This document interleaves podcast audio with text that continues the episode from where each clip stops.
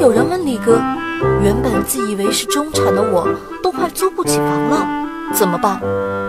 李哥是这样回答的：显然你的自以为错了，因为拥有一套属于自己的产权房，是一个真正的中产必备的条件。有个概念叫做财务安全，安全感并不完全来自于你有多少钱，而是当外界外景发生变化时，你早预留了应对的空间。只有大后方稳固，前线才能放心打仗。房租涨了，你才发现租不起房子；家人病了，你才发现之前的什么保险都没有买；自己失业了，你才发现之前消费无度，自己的存款根本支撑不了多久。不懂得未雨绸缪，看不见未来生活可能面对的潜在风险。一旦风险真的从天而降，自然会把你打得措手不及。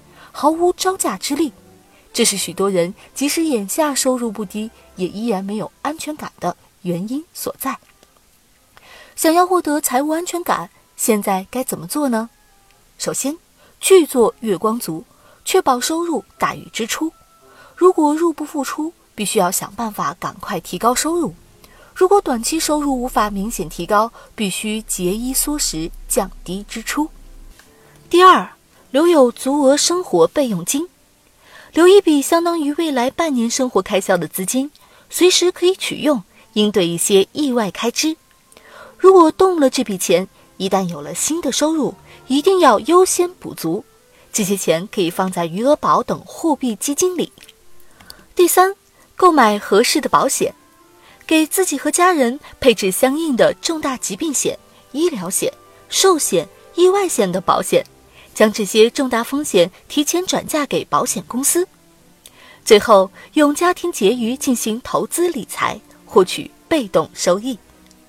我们不是理财大师，不可能投资机会一抓一个准，所以最安全的做法就是把鸡蛋放在不同篮子里，也就是把钱分散到不同的资产类别中，分散配置，对冲风险，包括房产、基金、股票、黄金。